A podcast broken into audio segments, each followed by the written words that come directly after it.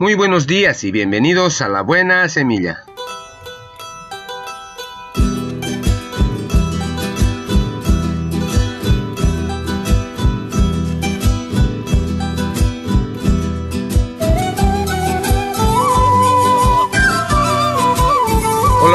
¿Cómo están? Les saludo con la paz de nuestro amado Señor Jesucristo. Un cordial saludo a toda mi amada iglesia, a todos mis hermanos en Cristo Jesús. Así también a mi amada familia allá donde se encuentren. Mil bendiciones que el Señor les guarde a cada uno de ustedes. Y también para mis colegas de trabajo, que el Señor les guarde a cada uno de ustedes en compañía de sus hogares y también para mis colegas de trabajo. Para ellos mil bendiciones, que el Señor les guarde a cada uno de ustedes en compañía de su familia. Y también para mis amigos en general, para los que se encuentran acá en la ciudad, en el departamento, en el interior del país y también en el exterior. Para ellos un abrazo a la distancia, un apretón de manos, que el Señor les guarde siempre a cada uno de ustedes en sus hogares. Malas noticias. Hace varios años, antes de que los teléfonos móviles se hicieran comunes, un líder de seminario preguntó a su auditorio, si alguien viniera a esta reunión, llamara su nombre y dijera, tiene una llamada telefónica, ¿asumirá usted que son buenas o malas noticias? La mayoría del auditorio admitió que pensarían que son malas noticias, aunque no estaban seguros por qué. Esto destaca una carga común que mucha gente lleva, el temor de malas noticias. Puede ser una inquietud natural por la seguridad de los que amamos, pero se puede convertir en un temor irracional de que ocurra una tragedia. Cuando más miedo tenemos es cuando más necesitamos confiar en Dios. En Salmo 112 habla de una persona que teme al Señor se deleita en sus mandamientos y es generosa con los demás. Pero tal vez lo más impresionante sea que no temerá recibir malas noticias. Su corazón está firme, confiado en el Señor. Un himno muy conocido nos recuerda que un corazón que confía es la respuesta a una mente preocupada. Descansando en Cristo, siempre paz tendré. En Dios confiando, nada temeré.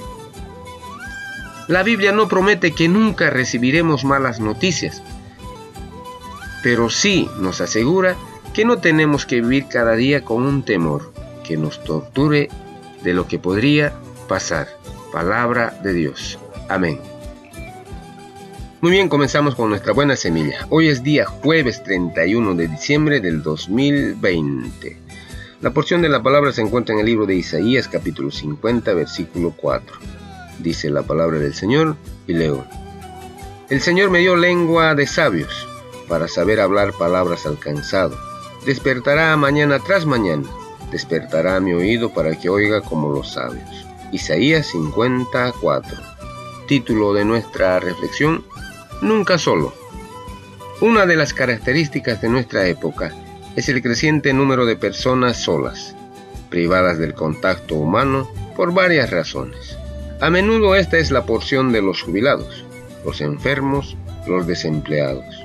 Soledad de los ancianos privados de su cónyuge, cuya vida a menudo se acaba sin meta y sin esperanza. Soledad deprimente debido a la falta de trabajo o a la enfermedad, física o mental.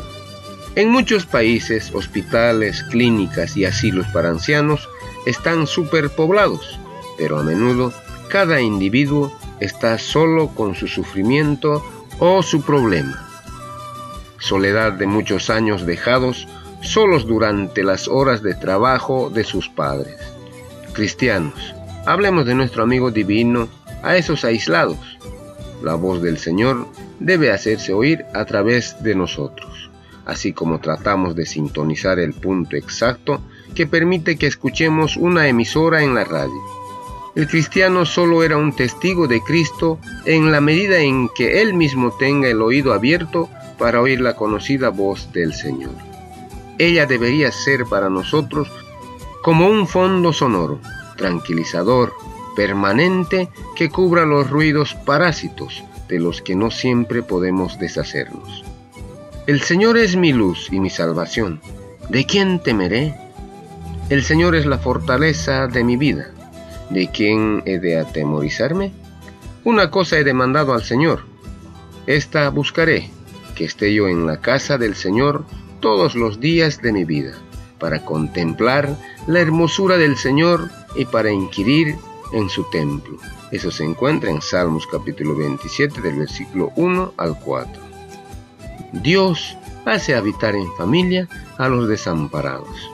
Eso se encuentra en Salmos 68, versículo 6. Palabra de Dios. Amén.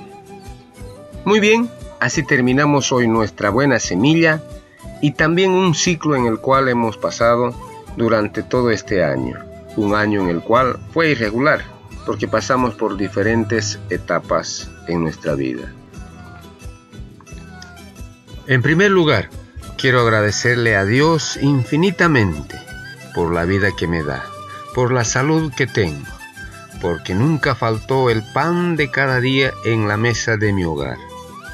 Y también, cómo no agradecer a mi amada familia, a mis padres, que aún los tengo con vida y conmigo disfrutando de la bendición de Dios de ver todos los días su creación, en el sol, el agua, las estrellas, el aire, las plantas.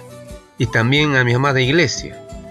Un agradecimiento de corazón a todos ellos por su apoyo incondicional todo este tiempo que hemos compartido con ustedes la buena semilla. Y también a mis amigos y colegas de trabajo, a quienes les agradezco infinitamente por su apoyo en todo momento. Y también para los que están en el exterior del país, para ellos mi agradecimiento sincero, porque si mencionara a cada uno de ellos no acabaría. Ya saben a quienes me refiero. Para ellos, mil bendiciones porque se lo merecen. Y papá Dios les guíe siempre los pasos que deben seguir. Hoy termino un ciclo, una etapa en el cual siempre voy a recordar los bellos momentos que hemos compartido con todos ustedes. Al principio Tuve un propósito, tuve una meta, el de grabar un audio. Siempre fue mi sueño grabar un audio. Y lo hice.